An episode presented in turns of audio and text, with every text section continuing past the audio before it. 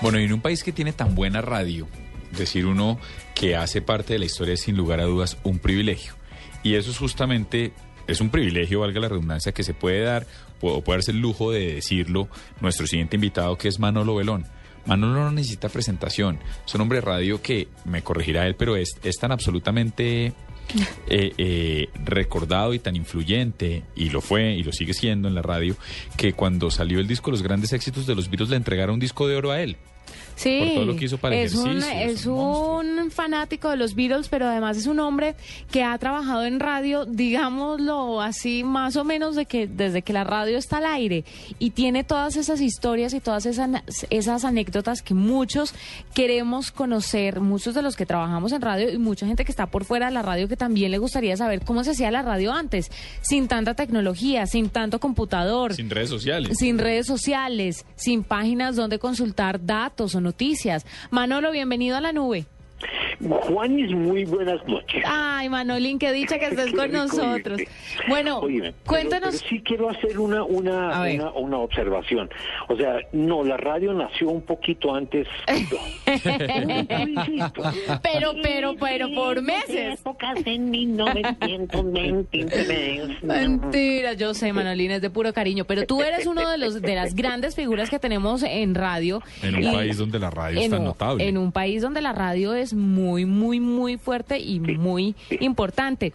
Manolo, ¿cómo se hacía la radio antes, cuando no había tanta tecnología, cuando no había computadores, cuando la música no estaba digitalizada? ¿Qué hacía un disc jockey en radio? Ok, mira, cuando, cuando yo comencé a, a- a trabajar en radio, todavía había emisoras que pasaban las cuñas en discos y ahí sí acetatos, no vinilos, sino acetatos. O sea, eh, las cuñas se grababan, se cortaban sobre esas placas de aluminio que estaban recubiertas con, con acetato, que es un subproducto del petróleo, ¿cierto? Y ahí cortaban las cuñas. Entonces, el, el control, ¿no?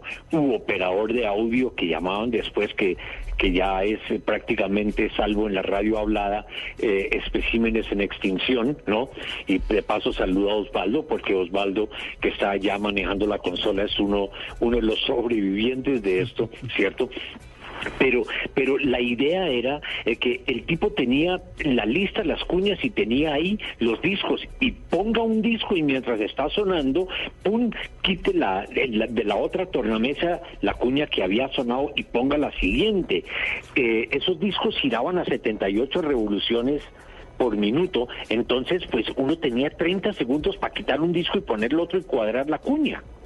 Era, era así de, de- de- difícil. Ahora, como jockeys, nosotros trabajábamos con los discos, con los vinilos, ¿cierto? Bien sea en discos de 45 o en LPs en donde uno escogía el corte pues que estuviera programado en, en tal caso.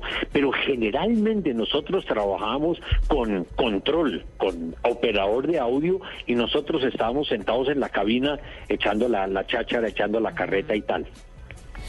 Eh, Manolo, eh, en realidad, bueno, esto es en la parte técnica que es maravillosa. Eso eh, había que ser un mago para poder operar cartucheras, mover, quitar, poner. Hoy en día es relativamente fácil.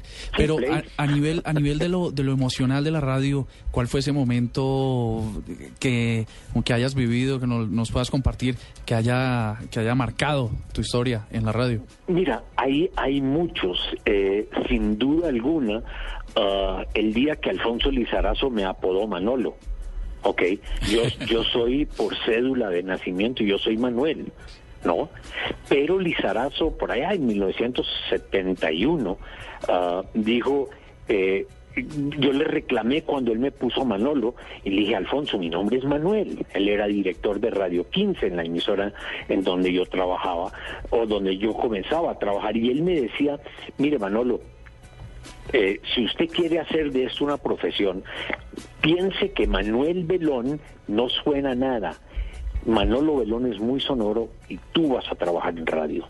Y, y fue esa la decisión eh, eh, que finalmente Qué pues, se tomó y, y que transformó mi vida, porque yo para muy pocas personas hoy en día soy Manuel. Y, y Manolo, es muy importante que el nombre sea sonoro, porque los locutores tienen yo no sé en qué influye, pero tienen los que tienen nombres así como pegajosos, como como extraños, como sonoros, tienen mucha más recordación entre los oyentes que los que tienen Pero aquí la más sonora es su merced, digo yo. Una vez en una emisora que yo trabajé, hicieron una encuesta y me decían que la gente me recordaba mucho por mi nombre. Pero claro. Imagínense. Eh, ¿Cómo es que se llama el director del programa, Diego? ¿Qué es la cosa? Carvajal. Calcule, calcule, ahí está. Ese es el ejemplo Un Diego más Carvajal, claro. Alguna Carlos cosa de. García. No, Tal día. mentira. Carlos García, eso es, Sí, cualquiera se llama Carlos García. No, pero hay No, gente no, que pero- tiene otras cosas. No, pero, pero, o sea, claro, el nombre es, es importantísimo. Y Juanis, claro, Juanita Kremer, eso es muy sonoro, ¿cierto? Es como el Tito López. ¿Cierto? Hay, hay unos nombres que son muy sonoros, que Paniagua. tienen cierta cadencia y que son fáciles de recordar. Pero, pero además de eso, um, la radio requiere de voces. ah, uno, voces con, para definirlo de alguna forma con personalidad, ¿cierto? Voces con un diferencial y voces que sean comunicativas. Porque es que lo que pasa es que la persona que simplemente habla así, pues no va a llegar ni a primera base. Claro. O sea, cierto, Eh, hay que ponerle, mm, y eso se tiene o no se tiene, hay, hay que poder ponerle mm, inflexiones, matices, eh, Subidas, Eso. bajadas. eh, eh, eso, Emoción. eso. Manolo, usted, usted es una institución en la radio en Colombia, todos, todos lo conocemos y, y la trayectoria que usted tiene es indiscutible. Eh, ¿Cuál es la percepción que usted tiene de cómo se hace hoy radio en Colombia? No necesariamente si es bueno o malo, pero ¿cuál es la percepción que usted tiene de cómo se hace hoy? Ok, la radio hoy, eh, desde, desde el punto de vista tecnología, ha simplificado muchísimo las cosas, ¿cierto? Eh, eh, yo siempre pongo como ejemplo, ¿cierto? En aquellas épocas, si se moría Frank Sinatra, por ejemplo, ¿cierto? Tenían que ir de la básica a, a, a Caracol Estéreo, que eran subir tres pisos, ir, buscar uno o dos o tres discos, volver a bajar y ponerlos. En ese momento se muere Frank Sinatra y en cinco segundos lo, eh, abrió la discoteca, marcó Frank Sinatra y ¡pff! le desplegó las 45 canciones que hay en programación. A ver si eso no simplifica las cosas. Por supuesto, se ha mejorado muchísimo en las tecnologías, se ha mejorado la calidad de sonido de las llamadas al aire por las líneas telefónicas eh, con fibra óptica, etcétera, etcétera. Y, pero, sin embargo, me parece que muchas veces esa, eh, esa forma en que se facilita el hacer radio ah, también nos vuelve perezositos. Que debería uno eh, invertir ese tiempo que se deja en lo técnico al contenido, ¿no? A, a- Sí. a lo que se da, ¿no? Sí, pero lo que pasa es que, por ejemplo, en la radio musical, el tema se volvió de un copy-paste. ¿no? Sí. Pucha, necesito la biografía de un artista, ¿no? Pues abre, abre el doctor, consulte con el doctor Google, ¿no? Wikipedia y sale. Wikipedia. Y saque la biografía y lea. Claro, porque ya el trabajo, hacer Sí. eso. ya el trabajo del disjockey, disjockey como tal, de estudiar, de leer libros, de hacer una investigación de las bandas, pues es, es Y tener la información en la perdido, cabeza, y tener porque- la información en la cabeza. porque- Son muy pocos, yo diría que me caben en los dedos de una mano los que todavía estudian rigurosamente y tienen esa información en la cabeza. Yo alguna vez escuché a Manolo aquí en la redacción eh, eh, dar un montón, estaba comentando de muchas cosas sobre la radio y todo lo tiene en la cabeza, todo, todo tiene toda la información ahí y pues, Pues hoy es que era la única forma en que podíamos trabajar. Eh, nosotros hacíamos programas eh, especiales, ¿ok? Programas dedicados a un artista. Eh, entonces la disquera le suministraba a uno boletines de prensa, eventualmente uno tenía libros, yo siempre tuve libros y, y, y lo divertido es que todavía tengo libros de comienzos de los años 70, ¿no? Con biografías de artistas, ¿no? En donde entonces uno sacaba los datos, pero, pero hoy en día mm, eso es obsoleto. Pero además cuando le hablaban a uno los discos, vaya, consígalos. Eso ya no es SoulSeek y- o YouTube y escuche, sino que había que buscar los discos físicos. Um, muchas veces era pedirle a gente que viajaba a Estados Unidos o a Inglaterra, oiga hermano, tráigame tal disco. O cuando uno viajaba, eh, yo me gastaba 200, 300, 500, 800 dólares comprando discos. La radio siempre ha dado plata, no mentiras. Manolín, una frase en la que puedas describir la adicción que es la radio, porque los que trabajamos aquí y hemos estado tanto tiempo en esto, sabemos que es algo que así nos den Así tengamos una oferta mucho más llamativa. Por otro lado, la radio es algo que jala de una forma que yo no lo he podido explicar y espero que tú sí lo hagas en una frase ya para cerrar. Eh, yo no sé si lo puedo describir en una frase, pero, pero hay, hay varias cosas. Uno, em, la frase de siempre es, la radio invita a soñar, la televisión a dormir.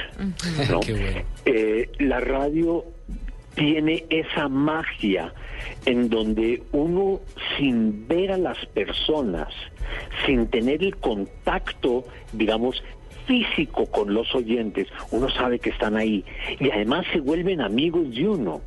¿Cierto? Pero la goma de la radio está en el poder comunicar, el contar todas esas cosas que uno lleva por dentro, en el alma, en el corazón, en las vidas y que uno tiene como necesidad de contarlo.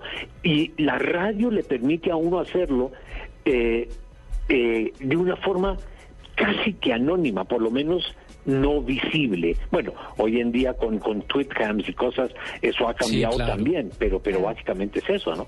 Perfecto, Manolo Belón, eh, una institución en la radio que nos cuenta cómo era la radio de antes, eh, cómo se vive ahora y qué es este amor que todos sentimos, este amor que todos los que hacemos radio sentimos. Y que nunca dejamos de y que sentir. nunca Uy. dejamos de sentir. Y el sí. impacto Nunca. que tiene en su audiencia. Mira, hay gente, hay, hay una mujer muy, se llama Lina Vélez que estaba escribiendo por WhatsApp que maravilloso usted, que fantástico, que cómo la devolvía. Muchas gracias, qué lindo. Manolín, un abrazo, gracias por estar con nosotros en la nube y esperemos que próximamente, pues, esperemos. Juanis y, y tus princes, eh, príncipes consortes. Los secuaces no, no, no, no, no No, son no, no, oros. príncipes consortes, por favor. Digamos que son mis sirvientes. Ajá. Uy, ahí, ahí está pintada mi Juan. Besitos, Manolo. Un abrazo, un abrazo grande para todos. Gracias, Manolo. Ok, chao, chao.